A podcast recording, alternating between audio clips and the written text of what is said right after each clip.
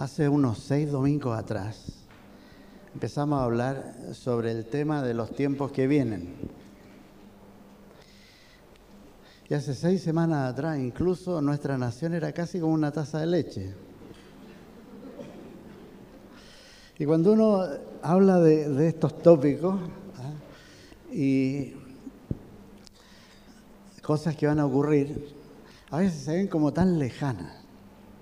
Porque uno de los aspectos que hemos mencionado es eh, como un, espíritu de rebeldía, de caos, ¿ah? que es una de las características que va a ir tomando el mundo a medida que va pasando el tiempo y se va acercando el, el tiempo de cuando Dios decida venir nuevamente al mundo para ya no aparecer como Salvador, como Redentor, como el Cordero de Dios, sino que como Jesucristo, el juez de todo. Entonces una época va a ser difícil para la humanidad, pero como advierte la palabra de Dios, ese espíritu que opera en el mundo va a incrementar su actividad hacia el tiempo en que Dios decide venir nuevamente al mundo. Como parte de los tiempos que, que vienen, uno debiera estarse preparando para el aumento del caos y de la maldad. Cuando yo recién escuché hace ya como un mes atrás los primeros atisbos de algo que ocurría con los estudiantes acá en Chile, sentí en el espíritu que era bastante grave y que era mucho más profundo, que era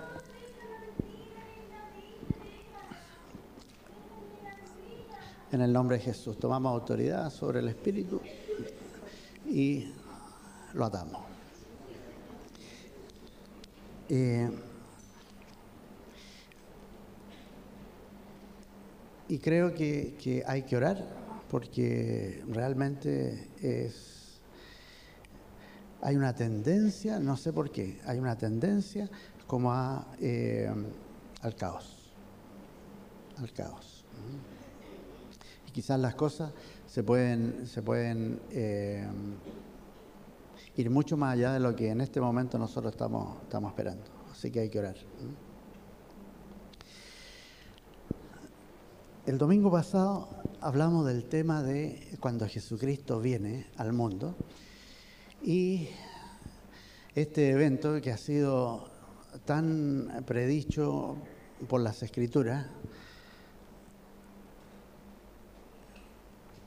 en el Nuevo Testamento se menciona que Él viene no al mundo, a la tierra, sino que en el aire, viene a buscar a su iglesia. Y ese evento puede ocurrir en cualquier momento.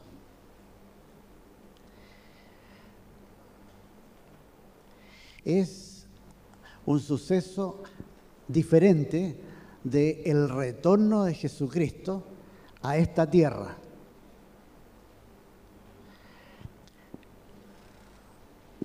Y cuando Él viene en el aire, las escrituras enseñan de que en un instante los que están vivos van a ser transformados y van a unirse al Señor con sus cuerpos gloriosos en el aire, en las nubes, para estar siempre con el Señor. Vimos que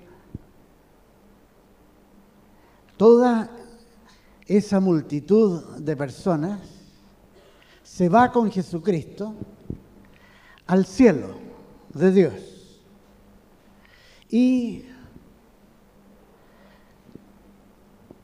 reciben esa morada celestial prometida por Él que ha estado preparando para sus fieles. Y también vimos que cada uno de esos creyentes participa de ese momento donde todos los creyentes de distintas épocas, uno a uno, van presentándose al tribunal de Cristo, para que la obra que han hecho mientras estaban en el cuerpo sea juzgada por Jesucristo. Y él advirtió que todo lo que el hombre hace va a ser enjuiciado no por sentimientos, no por arbitrariedades, sino que Jesucristo enseña de que va a ser juzgado por la palabra que Él ha hablado, por la palabra de Dios. Y entonces cuando llegue ese grupo de personas que a veces justifica sus actos, porque el marido no me quiere acompañar. No van a poder encontrar un versículo que justifique eso. Por las distintas razones que da el ser humano de no haber sido fiel a Dios. Todo va a ser juzgado por la palabra, uno en uno, sujetado por la gracia de Dios sin cobertura de nada, en la presencia del Señor, dando cuenta de sus actos. Y el apóstol Pablo enseña de que en ese momento no es un juicio de salvación o condenación, porque el destino eterno se determina mientras el ser humano está en el cuerpo. Eso es lo que enseña la Biblia. O sea, no hay opciones después de la muerte. Ese juicio es un juicio de recompensa para ver lo que la persona ha hecho en la fe, con los dones, los talentos, los llamados que le dio Dios para que administrara mientras estaba en el cuerpo. ¿Qué es lo que hizo con todo eso? ¿Qué es lo que hizo con su tiempo? Este es un tema que a veces no, se, no se enseña mucho, pero el sentido común enseña de que por lo menos uno debiera diezmar el tiempo del día para el Señor. No para la televisión, porque hay gente que ve dos o tres horas tranquilamente de televisión al día y no se andan, no se, no meditan de que en realidad le están diezmando al mundo. Pero si el día tiene 24 horas, 2 horas 40 minutos deberán ser para el Señor. Para que lo mediten nomás.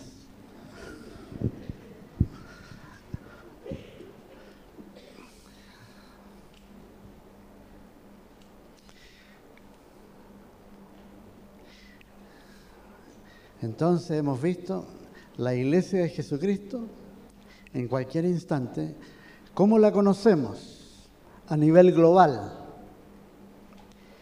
Puede ser sacada de la tierra y reunirse con Jesucristo en el aire para comenzar una etapa muy diferente del trato de Dios a la humanidad.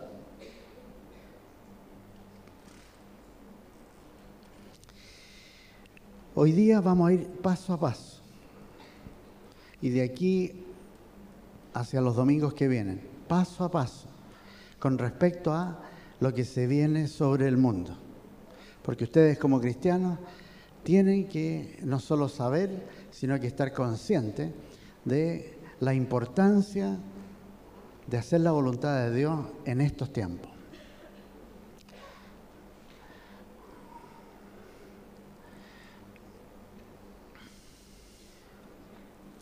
Es un tema complejo tratar esto, porque tiene tantas facetas diferentes.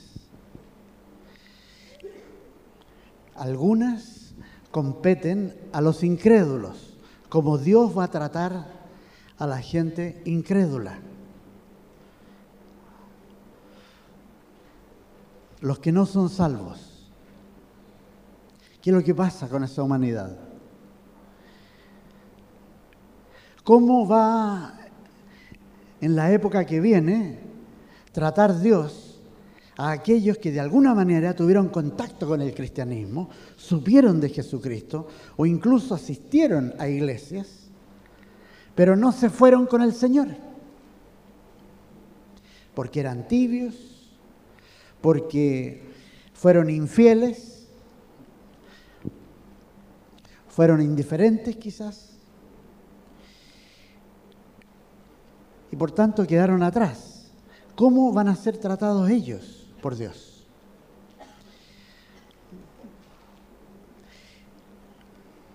¿Qué es lo que debe esperar la humanidad cuando el mundo sea destituido de la presencia a nivel global de la iglesia de Jesucristo? ¿Qué debe esperar el mundo? Como es tan complejo lo que vamos a ir viendo, vamos a ir bien, lento, paso a paso.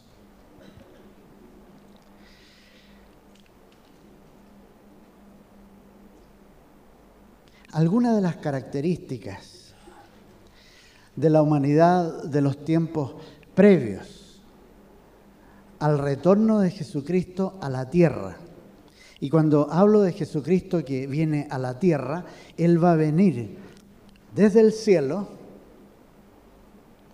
a instalarse en Jerusalén para reinar y gobernar sobre la humanidad por mil años.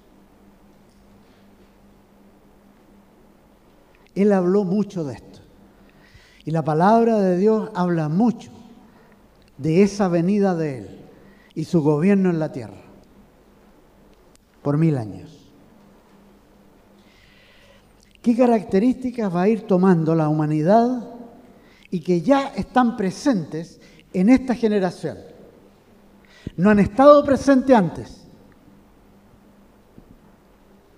pero sí hablamos de generación de 50, de 70 años, ahora podemos nosotros reconocer que a la luz profética de la Biblia, estas características ya están presentes en esta generación.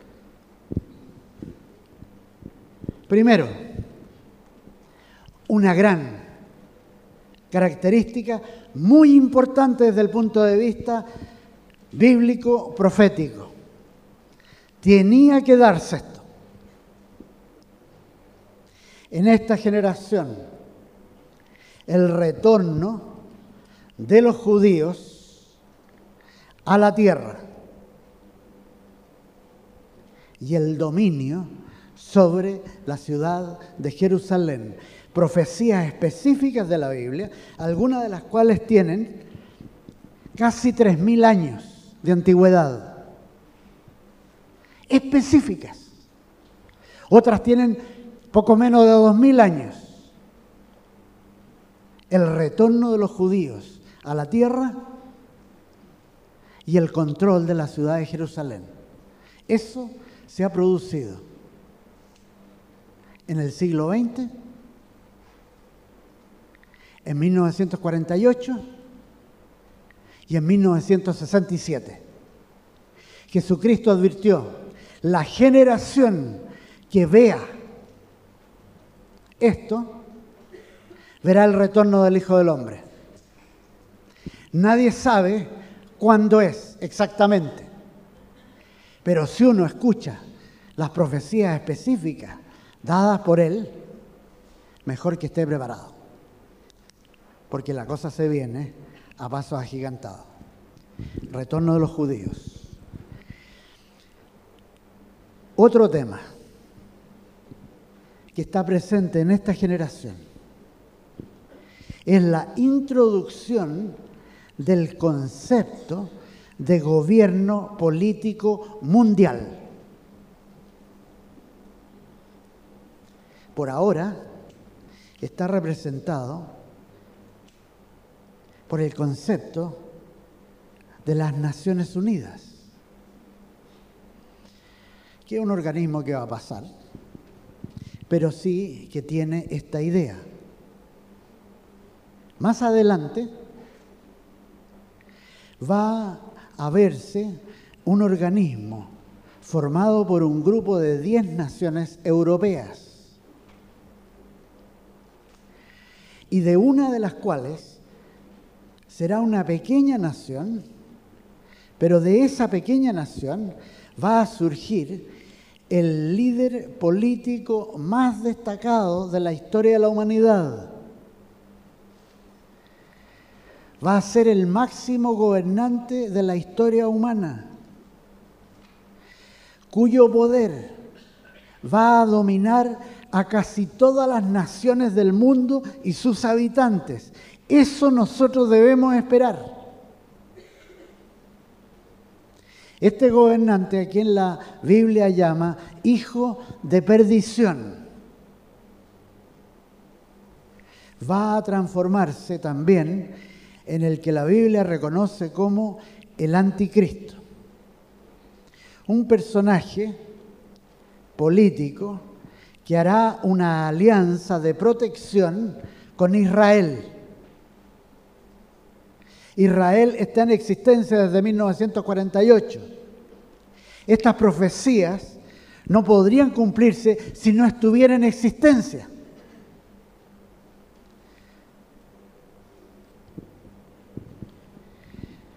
Esa alianza que haya que haga con, Israel va a tener una duración de tres años y medio de protección. Al término de ese tiempo, este personaje va a sufrir un atentado contra su vida que va a causar conmoción en el mundo. Porque va a esas alturas a ser idolatrado como el más grande gobernante de todos los tiempos. Y cuando sufra ese atentado, pareciera que ha muerto. Para resucitar con una falsa resurrección, por obra y poder directo de Satanás. ¿Quién va a entrar en el cuerpo de este gobernante? Y va a revelarse con extrema maldad para perseguir a los judíos como nunca antes han sido perseguidos, porque Hitler solamente fue una tipología del anticristo. Va a tratar de exterminarlos, a los judíos y también a los cristianos que estén presentes en esa época por tres años y medio, en un periodo que la humanidad nunca va a haber visto tanta maldad y perversión, que Jesucristo lo llamó la gran tribulación y que culmina con que Jesucristo viene en persona con sus santos los que han muerto en la fe, los que fueron trasladados, viene con esa multitud a este mundo a reinar y a gobernar, con juicio primero sobre las naciones y sobre toda persona que se ha opuesto a Jesucristo.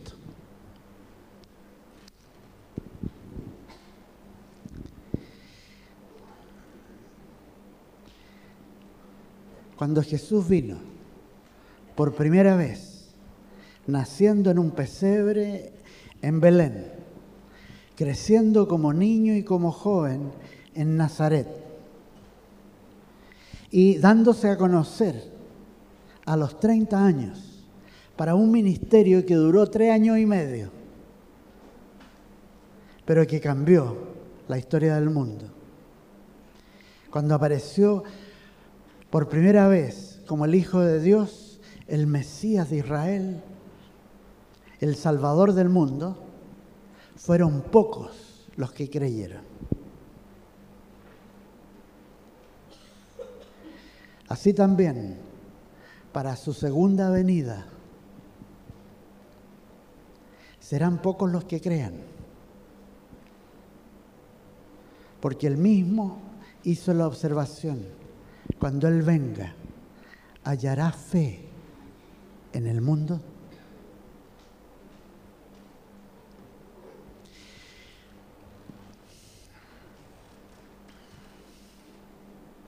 el retorno de judíos a la tierra de Palestina ha ocurrido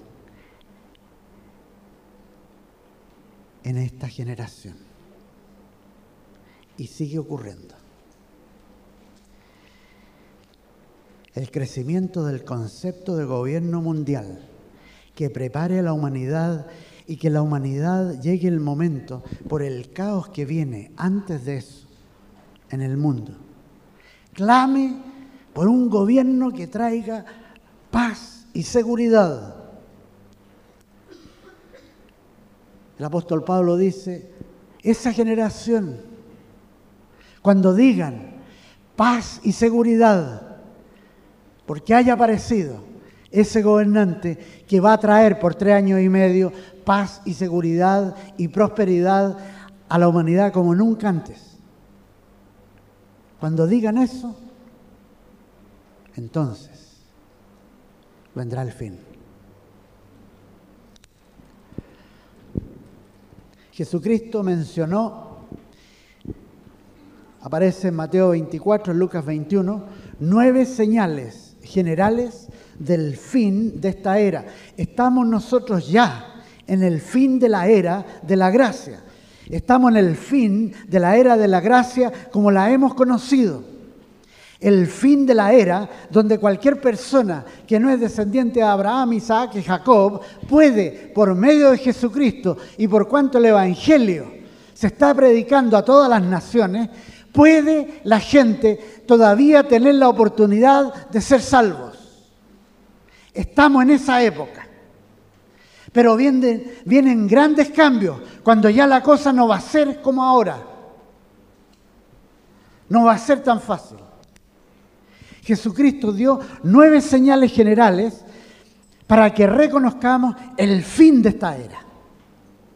Y dice, por ejemplo, habrá falsos cristos.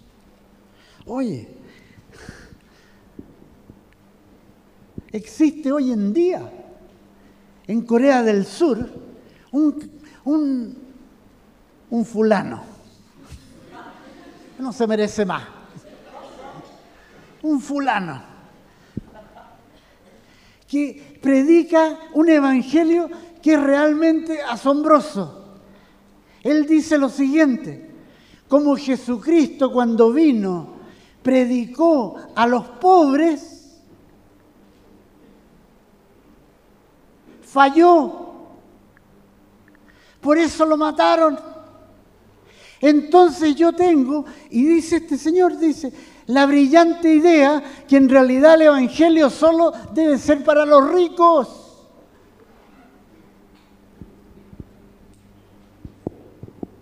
Y tiene incluso una congregación aquí en Santiago.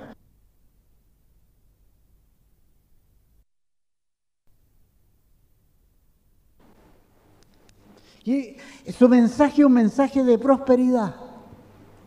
Y ha hecho tanto impacto porque él a esta altura eh, tiene medios de comunicación, es dueño de diarios y su evangelio de alguna manera lo ha recibido parte de la cristiandad.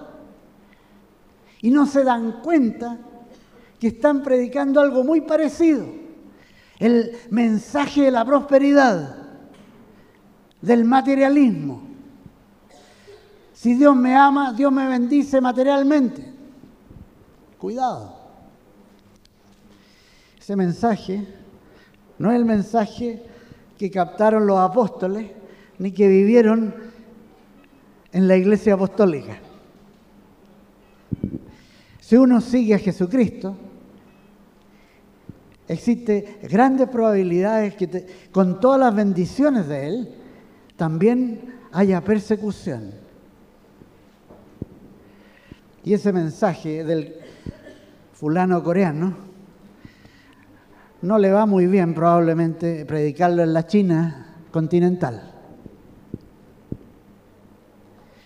Falsos Cristos se caracteriza el siglo XX, el siglo XIX, muchos falsos Cristos. Guerras y rumores de guerras, advierte, dice, de esa era, esa era. Las más grandes guerras de toda la historia de la humanidad han ocurrido en los últimos, ¿qué? ¿100 años? Menos de 100 años. Hambrunas. A pesar de que el mundo es, porque Dios así lo dotó, de gran riqueza, provisión para todas las personas. Esa es la realidad. Dios ha provisto. Pero la maldad del hombre hace que hayan guerras, que hayan hambrunas, que hayan injusticias. Hambrunas. Hambrunas ha habido en la historia de la humanidad, pero hambruna al nivel y con la cantidad de personas que hay en estos últimos tiempos, no ha habido antes. Son millones, incluso en los últimos 20 años, millones que han muerto por hambre. Terremotos, terremotos se han ido incrementando, no solo en intensidad, sino que en número. Y hay estudios serios sobre esto. Hay mucho más terremotos ahora que lo que había hace 200 años. Martirio y persecución. Y eso se está dando. Hay más mártires. Hay más mártires. En los últimos 50 años de cristianismo, más mártires que en toda la historia del cristianismo previa, más mártires. Falsos profetas. Si uno empieza, me gustaría alguna vez saber cuáles son las profecías de Mahoma. ¿Ha escuchado a alguien alguna vez? Se llama profeta. ¿Cuáles son sus profecías? ¿Cuáles son? si él era analfabeto. Nadie sabe a veces que era analfabeto. No solo analfabeto, sino que además de eso, como lo he contado otras veces, uno de sus seguidores le entregó a su hijita de seis años. Y como era tan espantosa la cosa, él dijo, no voy a esperar a que tenga nueve. Hoy día gente así se llama pedófila.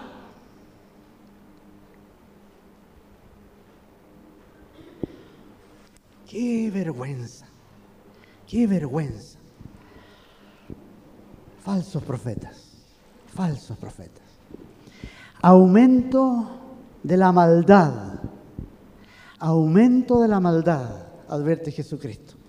Y de eso no hay más que ver las noticias la maldad en el mundo, lo que se hace unas personas con otras. Es tremendo.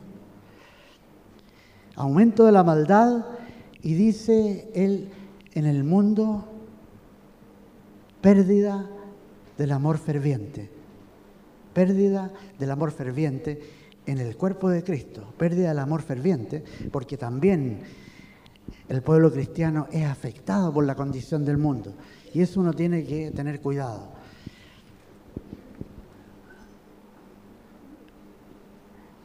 Y también Jesucristo advierte que va a aumentar, en esa época, dice, va a aumentar la predicación del Evangelio del Reino. Eso está ocurriendo en nuestra época. Nunca como antes se ha predicado el Evangelio de Jesucristo. Nunca como antes. Alcanzando a tantas naciones, a tantas personas como ahora. Por tanto, estas condiciones ya están presentes. Ya están presentes. O sea, en cualquier instante viene Jesucristo a buscar a su iglesia mientras la humanidad sigue avanzando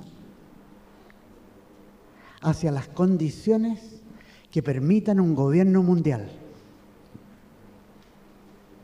La idea ya está presente en la humanidad. Los judíos también están presentes en la tierra de Palestina. siguen volviendo.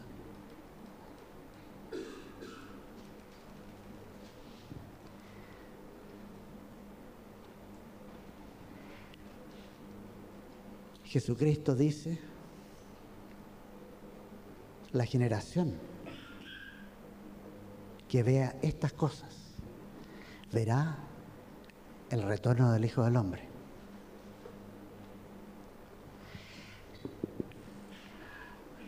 Para que Él venga a gobernar sobre esta tierra, tiene que ocurrir ciertos hechos específicos, específicos.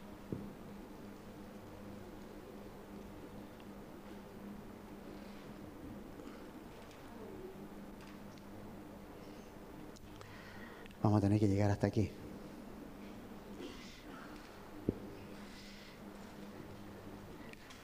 La iglesia de Jesucristo está por irse. El trato de Dios con el mundo cambia bastante. ¿Cómo cambia ese trato? Quiero hablar de eso.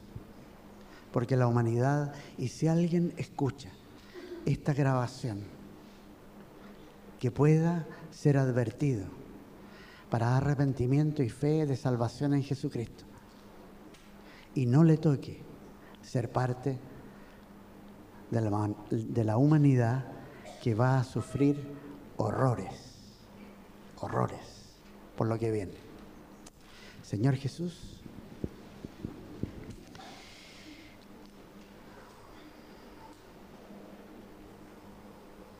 Te damos gracias por tu palabra. Te damos gracias, Señor, por lo que tú nos enseñas en tu palabra. Te damos gracias, Señor, por salvación. Te damos gracias, Señor, porque tú nos pones en tu cuerpo. Y, Señor, queremos ser hallados fieles y estar de pie, Señor, cuando tú vengas. Haciendo aquello para lo cual tú nos salvaste, tú nos llamaste. Señor Jesús, te pido protección para toda esta congregación.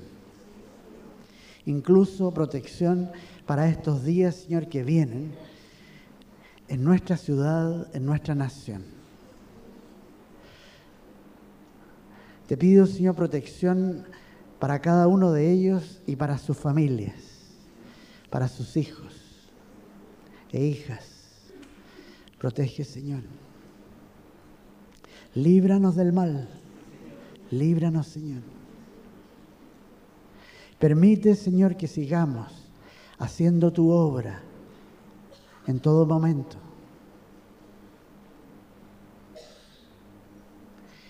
Señor Jesús, derrama, te pido,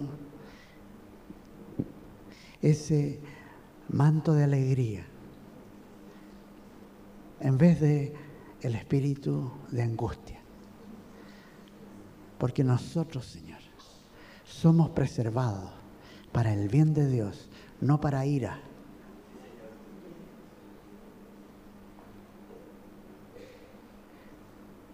Y derrama, Señor,